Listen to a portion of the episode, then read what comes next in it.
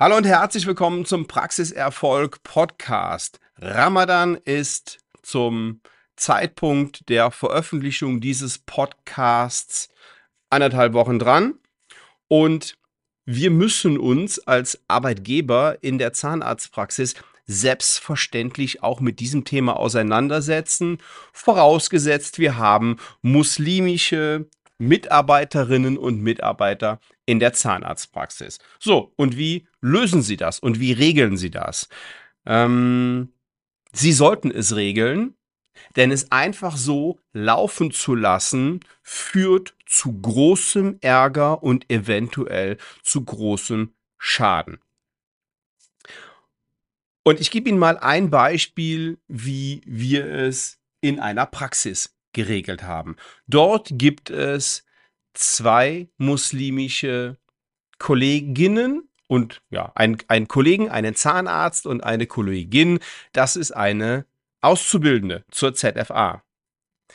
Und es muss geregelt werden, weil wir damit schon in der Vergangenheit schlechte Erfahrungen gemacht haben. So, was ist passiert? Zuerst haben wir es laufen lassen und haben uns gewundert zu Beginn, wir haben gar nicht an Ramadan gedacht und der Kollege hat das auch gar nicht gesagt, warum er unkonzentriert ist, zittrig ist, Schweißperlen am Nachmittag auf der Stirn hatte und ähm, darauf angesprochen hat er dann gesagt, er macht Ramadan.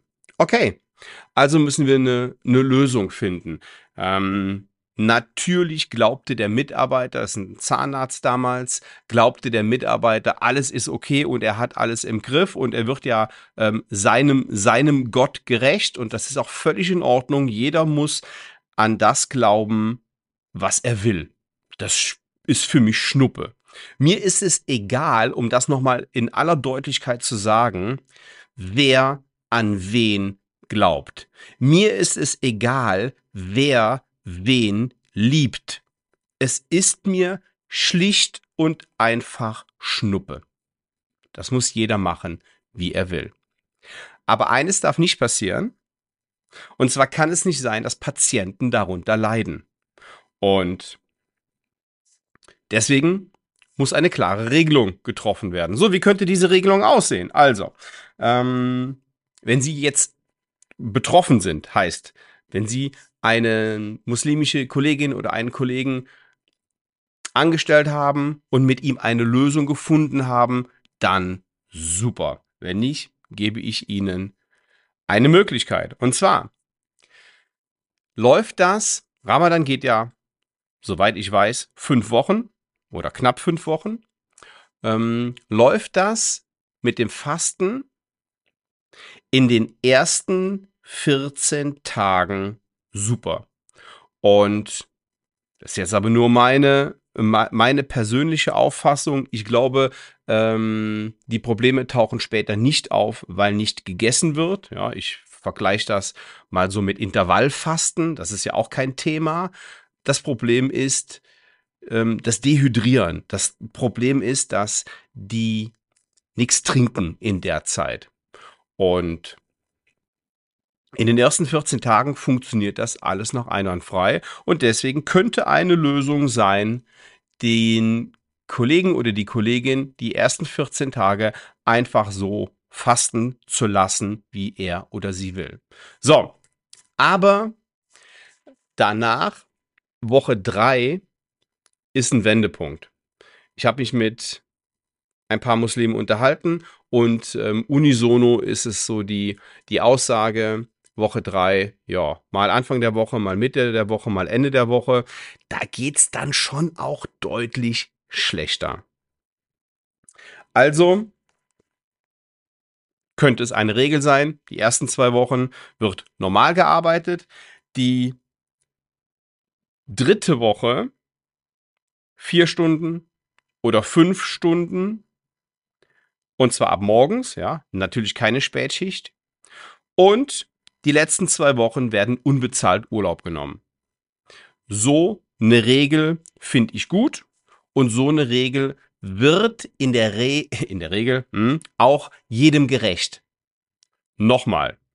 Es geht mir um die Sicherheit in der Zahnarztpraxis. Wir arbeiten mit Menschen zusammen und wenn der Arbeitnehmer Ramadan machen möchte, er kann sich ja auch, kann, es, gibt, es gibt ja da auch andere, andere Lösungen, ohne mich da zu weit aus dem Fenster zu lehnen, dann finde ich das eine sehr einen sehr, sehr guten Kompromiss. Die ersten 14 Tage einfach so laufen zu lassen und ähm, in, der, in der zweiten Woche deutlich reduziert, äh, Entschuldigung, in der dritten Woche deutlich reduziert, vierte und fünfte Woche frei oder er kann sich Urlaub nehmen oder unbezahlt Urlaub oder was auch immer. Ich halte es für sehr gefährlich, es einfach so laufen zu lassen wir sind, also es kommt natürlich immer auf den, auf den Job an, ne?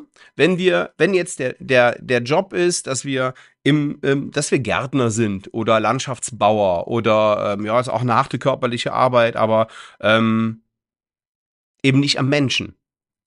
Aber wenn wir am Menschen arbeiten, dann erwartet unser Patient von uns 100 Prozent Konzentration und 100% Leistung und das hat er auch verdient. So, und jetzt bin ich mal gespannt auf die Reaktionen, die jetzt kommen. Ich weiß, das ist ein Tabuthema und viele würden das wahrscheinlich gar nicht erst ansprechen und sich zurückhalten, aber das ist ein gesellschaftskritisches Thema und solche Sachen können nicht einfach totgeschwiegen werden. Und wir müssen in dem Moment, in dem wir auch verantwortlich sind für unsere Leistung, indem wir auch klare Regeln haben, Umgangsregeln in der Zahnarztpraxis, müssen wir über so ein Thema reden. Okay, Fakt ist jedenfalls, wenn Sie muslimische ähm, Mitarbeiter einstellen, die auch noch fasten, jo, sind irgendwie alle verpflichtet, einen Kompromiss zu finden. Wir leben in einer Gesellschaft und wir wollen alle miteinander leben und miteinander arbeiten und dann muss man irgendwie Lösungen finden. Mein Tipp, wenn Sie muslimische Kolleginnen und Kollegen einstellen, klären Sie das bitte schon im Bewerbungsgespräch und im ähm, vor Vertragsunterzeichnung und am besten wird das alles schriftlich niedergelegt, damit es nachher keinen Ärger gibt. Und ich rate Ihnen auch noch wirklich mit aller Deutlichkeit zu sagen, so wie ich das eben auch gemacht habe, dass es ihnen, dass ihnen auch die Religionsfreiheit wichtig ist und dass sie jedem seine Religion und seine Freiheit ähm, selbstverständlich zugestehen. Wir müssen uns aber an Regeln in der Praxis halten. So, ich hoffe, das ist ähm, gut und klar rübergekommen und ja, ich werde auch in der Zukunft unangenehme ähm, Themen hier ansprechen.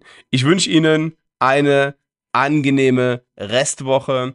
Ähm, hoffe, Sie konnten was damit anfangen und wenn Sie noch mehr Erfolge in Ihrer Zahnarztpraxis haben möchten, freue ich mich, Sie persönlich mal im Erstgespräch zu haben und wir überlegen gemeinsam, wie wir Ihre Praxis noch erfolgreicher machen können. Liebe Grüße, bis dahin, ciao.